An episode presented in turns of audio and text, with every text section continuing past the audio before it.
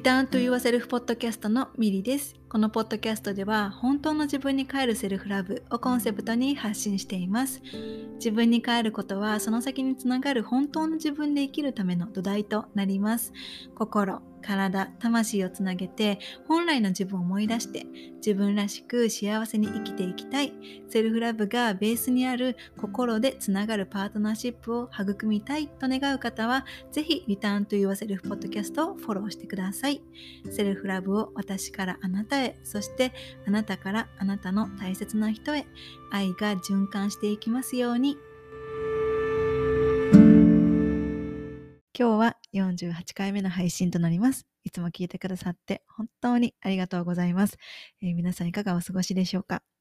えー、最近はですね、あの、オタワが、あの、今週すっごい、あの、大雪で、なんかこう、これまでの記録にないぐらい、あの、一日の、あの、積雪量が、あの、多いっていう風な感じで、めちゃくちゃ 積もってます。もうね、あの、一、あの、一日に何回、あの、雪かきをすればいいんだっていうぐらいね、あの、私はしていないんだけれども、あの、パートナーがしているんだけれども、あのね、朝からもう、あの、今日これを撮っている日もね、あの、朝から1時間ぐらい彼はあの、雪かきをしてたって言ってました。それぐらいね、めちゃくちゃ降ってます。はい。ね、まだまだ寒、寒いですね、このオタワは。雪がいっぱいで。皆さんがいらっしゃるところはどんな感じでしょうか、え、最近の私はですね、あの、ちょこちょこ、こういう自分がいるなっていうちょっとあの、気になる部分、自分の気になる部分がちょこちょこ出てきてるなっていうことにあの気がついて、あの、そのね、その自分の側面と、あの、向き合う時間を、あの、取ったりしています。特に今週は、うん、あの、そういった時間を、あの、取ってました。ね、あの、ね、たくさんこうね、あの、自分と向き合っていることを大切にね、していたとしても、ね、あの、それが自分と向き合うとかが、あの、なくなるっていうことはなくって、本当にこうね、あの、その時その時で必要な自分との向き合いっていうのが現れてくる、うん、と私は思っているので、ね、なんか、あの、一時期私も、ね、あの、自分を癒すっていうことが、あの、もう、もう自分を癒す部分はないだろうって思っていた時もあったんですけれども、でもやっぱり、なんかこう、感覚とかが研ぎ、あの研ぎ澄まされていくと、ね、こう、あ、ふとした時にこう、あ、あの、あれ、あの時の自分も、うん、まだここに残ってるなとか、あの時のこう、感情もなんかまだ引っかかってるなっていうのを、なんかこう、感覚が取り澄まされていけばいくほど、あの、気づいてくるなっていういうのがあって、で、今月ね、ここ、今月は特にですね、なんか私の内側がこう、ちょっと、あの、敏感っていうか、あの、ちょっとこうね、あの、感じやすくなっている。うん、なっていうふうに感じて。なので、あの、今週はですね、ちょっとあの、新たなというか、あの、ちょこちょここれまでにもこういう自分がいるなっていうのは分かっていたけれども、あの、ね、あの、しっかりとというか、あの、うん、あの、本格的にというかね、あの、向き合ってこなかった自分の部分をちょっと、あの、瞑想したりとか、あの、ノートに書き出したりとかしながら自分と、あの、向き合っています。またね、このことも、あの、ね、自分の中で、こう、腑に落ちたり、解決とかしたりしたら、あの、何かこう、お伝えできることがあればいいなって思っています。はい。えー、それではですね、今日のテーマに入る前にお知らせがあります。えー、2月1日から6回目のリターントゥ Yourself コミュニティを開催します。えー、このリターントゥ Yourself コミュニティではですね、えー、自分に帰るコミュニティなんですけれども、その方法として21日間瞑想、そして感情を通して本当の自分を知るためのソウルワークに取り組んでいきます。で、自分の内側に意識を向けて自分をありのままに感じること、そして本当の自分を知ることを体験していただきます。で、この自分に帰る時間のある暮らしをするようになるとですねで、それがたった1日5分でも10分でもいいんですけれども、自分に帰る時間っていうのが日常の中であることによって変化しようって頑張る必要はなくてですね、変化しようってこう一生懸命に頑張らなくても、自然と内なる変化とか違和感に気がつけるように、気がつける自分になっていくんですね。で、本当の自分ではない時、ね、自分に帰る時間を過ごしている時の自分の感覚を知っていれば、そうじゃない時の自分の感覚に気がつきやすくなっていくんですね。つまり、こう自分がブレている時、ね、にあの気がついて、気がつきやすくなって、で、そしてその時にまた自分に帰るっていうことをあの繰り返していくことで、自然と自分らしいあり方で生きられるようになっていくんですね。うん。で、えっと、このコミュニティの中ではですね、21日間瞑想に取り組むんですけれども、そのもう一つね、あの、ソウルワークって言ったんですけれど、けれどこのソウルワークもあの取り組むことによってですね、こう感情の裏側を見つめていく、あのジャーナリングのようなワークなんですけれど、このね、ソウルワークを取り組むことによって、ね、あの、感情を、その自分が今感じている感情を体験するこうきっかけとなった状況とか、何が満たされていなくてこんな風に感じているのか、ね、自分のニーズ、自分が必要としていること、望んでいることに気がついていくことができるんですね。そこで自分の思い込みとか思考癖、抱えている制限っていうことにもあの気づいていくことができます。で、そこをそうやって一つ一つ自分の内側で気づいていくこと、これがものすごく大切で、私たちにはもともとね、こう一人一人こう自分の、自分でこう気づいていくっていう力があるから、ね、それをね、生かさないわけにはね、あの、いかない、いけないですよね。うん。だから、この21日間瞑想で、まずは思考をスローダウンして、感情感覚を、に意識を向ける。で、そして感情感覚、ね、感情の裏側を見つめていくことによって、本当の自分を思い出していく。制限とか、ね、あの、思い込みなどに気づいていって、それらから自分を自分自身を解放していく。そうやって本当の自分へと近づいていく。本当の自分と調和していく。ね、そういったことが、あの、絵とつながっていきます。で、自分に帰るっていうことが、本当の自分で生きていくための土台となるんですね。だからコツコツ、コツコツと自分に帰るっていうことを積み重ねていく。そうすることで、本当の自分と調和していって、本当の自分のこう望みとか、ね、がこう思い出しやすくなっていく。あの、うん。あの思い出していきやすくなっていきます。はい。で、えっと、先、あの、このコミュニティは、えー、次回で6回目。で、去年は5回毎月開催してきたんだけれども、でもあの今年は、あの毎月は開催しなくって、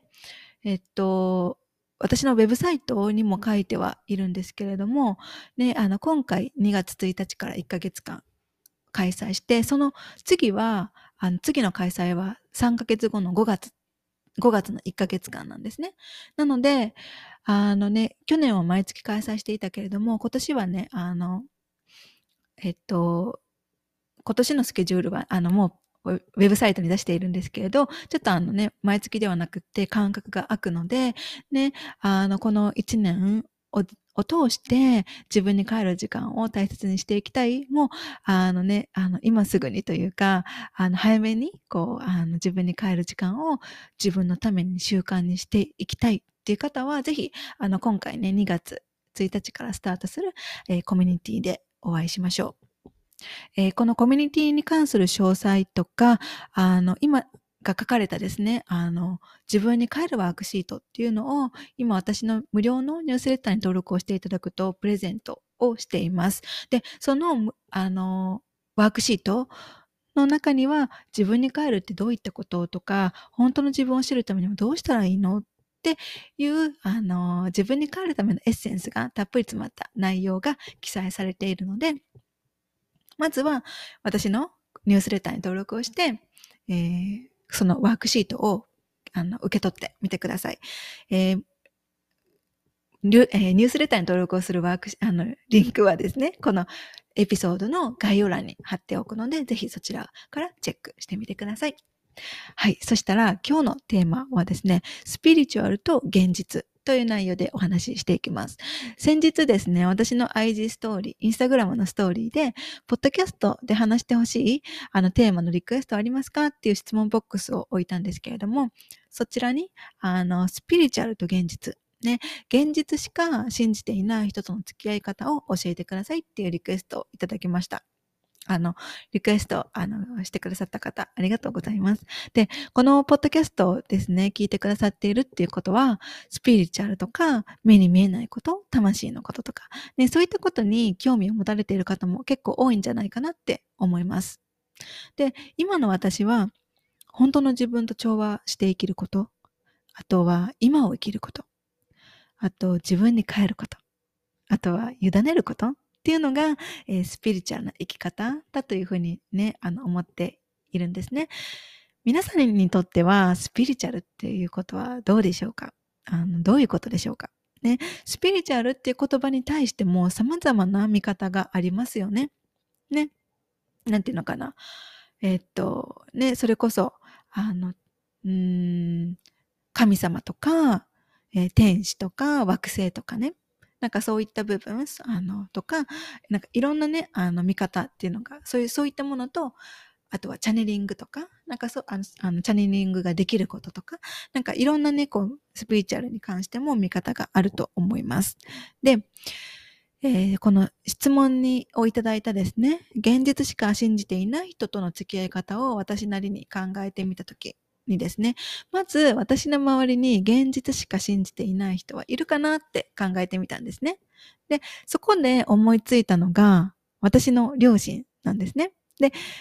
で、今から話す内容っていうのは別に両親のことを悪く言ってるっていうわけではないです。はい。で、えー、私の親はですね、こう土の時代、今は風の時代っていうふうに言われているけれども、その前の土の時代のあの価値観をですね、たくさん持っているんですね。だから、かなり現実的で、そして堅実な選択を好むんですね。例えば、あの、私がカナダに行く話になった時、2019年の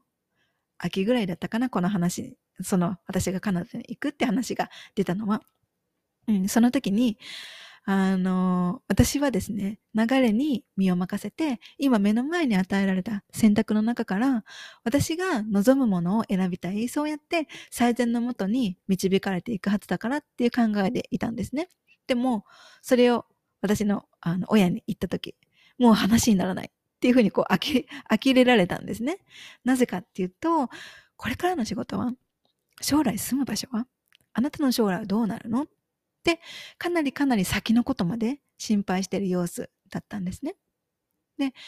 私からすると、将来のことはまだわからないし、定まったプランを持っているわけではないけれど、プランが定まってから行動するのではなくって、今の私が納得する選択をして行動していきたいって強く思っていました。で、その時に、ね、流れに身を任せて今を生きるタイプの私と、未来のことをしっかりと計画を立てた上で行動に移したい親とのギャップで衝突したこともあります。で、親と分かり合えないことっていうのはすっごく苦しかった。けれども、後悔しない人生を生きたいって強く思ったんですね。もうすごくノートに書き出しました。自分の思いがぶれないように、ね、ね、その親と分かり合えないっていうことですごくこう罪悪感とかもいろいろ感じたんですね。あ、親を悲しめてるとか、いけない子供だなとか、ね、でも、ね、そこで、そういう気持ちに、うん、こう、揺さぶられてしまうと、自分が後悔しない人生を生きていきたいとか、そういった自分が大切にしてる価値観っていうのが、ブレてしまうと思ったんですね。だから私は何度も何度もノートに自分の思いを書き出して、私はこうしたいって、ね、私はこういう人生を歩んでいきたい。で、こういうことをしていきたいっていうふうにこう何度も書き出していました。で、でそういうことをね、あの強くあの思ったり書き出したりしていたので、私がカナダに行くっていう選択をした時はその親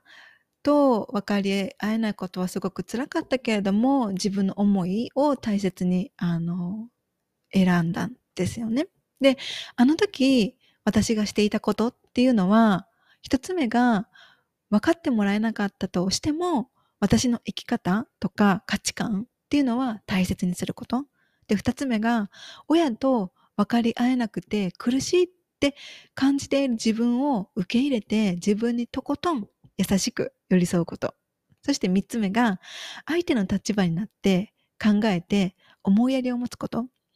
ていうのは、こういう価値観を持った親だから悪いっていうのではなくって、親はそういう価値観を持って生まれてきたんだなっていうふうに、相手の立場になって考えてみるっていうことなんですね。で、スピリチュアルな考えっていうのは、その人にとって最善のタイミングになった時に、と自分の心に響く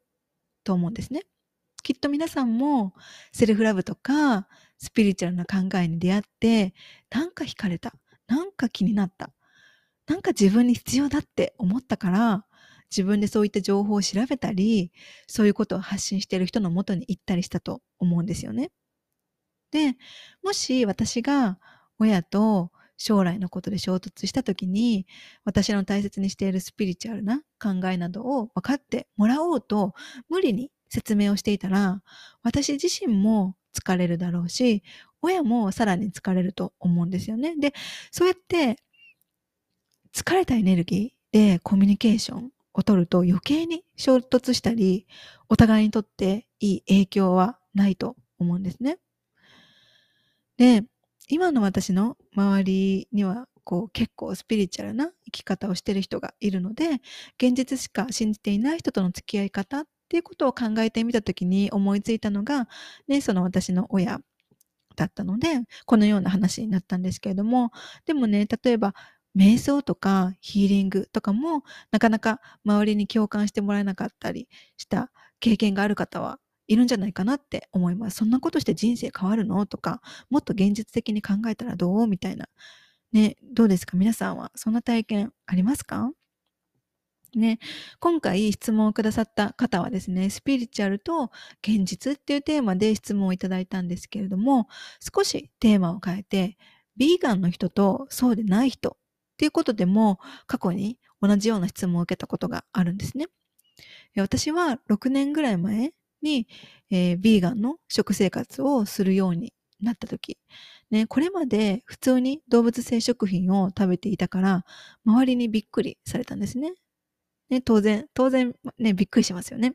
で、その時に、ビーガンではない人と関わる中で学んだことっていうのは、分かってもらおうとしないことなんですね。だって、いくらビーガンを選択することが動物とか地球ね、自分の健康のためにいいことだったとしても、いきなり自分がビーガンになったからといって、そうでない人のことを批判するのはいけないと思うんですよね。で、分かってもらおうとしないことって、なんか消極的に聞こえるかもしれないですけれど、相手に分かってもらおうとするときって、つい向きになってしまったり、思いが溢れて強い口調になってしまったり、相手の立場に立つことを忘れてしまったり、あとは一方的に話してしまったりすることってあると思うんですね。皆さんどうですか？私はあります。あの、分かってもらおうと、あの、ああの分かってもらいたいって思うと、もう強くな、なんかね、負けたくないみたいな感じでなって、こう強いね、ついつい向きに向きになっていってしまったり、そういうことたくさんこれまでにあるんですよね。皆さんはどうですか？で、話戻して、ね、そのビーガンでなかったのに自分がそうなったからとか、これまでセルフラブとかスピリチュアルな考えをあまり気にしたことがなかったけれども大切にするようになった。からといって、相手にも同じことを求めたり、分かってもらおうとするっていうのは違うんじゃないかなって私は思うんですね。自分が大切にしている世界観とね、相手の大切にしている世界観は違うから、それを受け入れて自分の思いを尊重するのと同じように、相手の思いも尊重することが大切っていうことを私はこれまでの経験であの得たこと、学んだことです。で、あとは自分がそういそういったスピリチュアルといったことに気づいて大切にするようになったタイミングが自分自身にもあったのと同じように相手にとってのタイミングっていうのも尊重することも大切だとあの思います。で、ヴィーガンになった時もセルフラブやスピリチュアルスピリチュアルを大切にするようになった時も私がそういったことを大切にしている様子を見てそこでもし周りの人たちが興味を、興味をですね、示してくれたりしたら伝えたり、ね、お話ししたりしていくけれども、自分から無理に伝えたり押し押し付けたりはしないっていうのを私は自分であの大切にあのしていました。うん。で、もし相手との価値観の違いで分かり合えなかったり、落ち込んだりした時はですね、それをありのままに受け止め、受け入れて自分にとことん優しく寄り添うこと。ね、その中でも自分が大切にしたいと思ってる価値観は大切に守っていくっていうことを、えー、私は大切にしています。はい、えー、以上私の経験をですね元にお話ししましたが皆さんは自分と価値観の違う人との関わり方はどのようにされていますか、えー、よかったら教えてください、えー、そして、このエピソードの内容が共感するって思ったら、感想などぜひ、あの、インスタなどでお待ちしています。はい。えー、それでは最後にリマインドです。えー、現在、えー、私のニュースレターに登録をしていただくと、Return to Yourself ワークシートの無料 PDF をプレゼントしています。そのワークシートでは、本当の自分に帰るために大切なことの一つである自分を知ること、そして本当の自分を知るためのソウルワークを書いています。また、2月1日から始まる、えー、本当の自分に帰るコミュニティのさらに詳しい情報もそちらに記載をしています。えー、概要欄にリンクを貼っておくので、ぜひニュースレターに登録をして無料の PDF をゲットしてみてください。えー、私のニュースレターではですね、自分に変わるセルフラブをテーマに不定期で配信をしているので、えー、コミュニティの情報以外にも、セルフラブとかセルフヒーリングに関心がある方は、ぜひ登録をお願いいたします。え、それでは、今回のエピソードは以上です。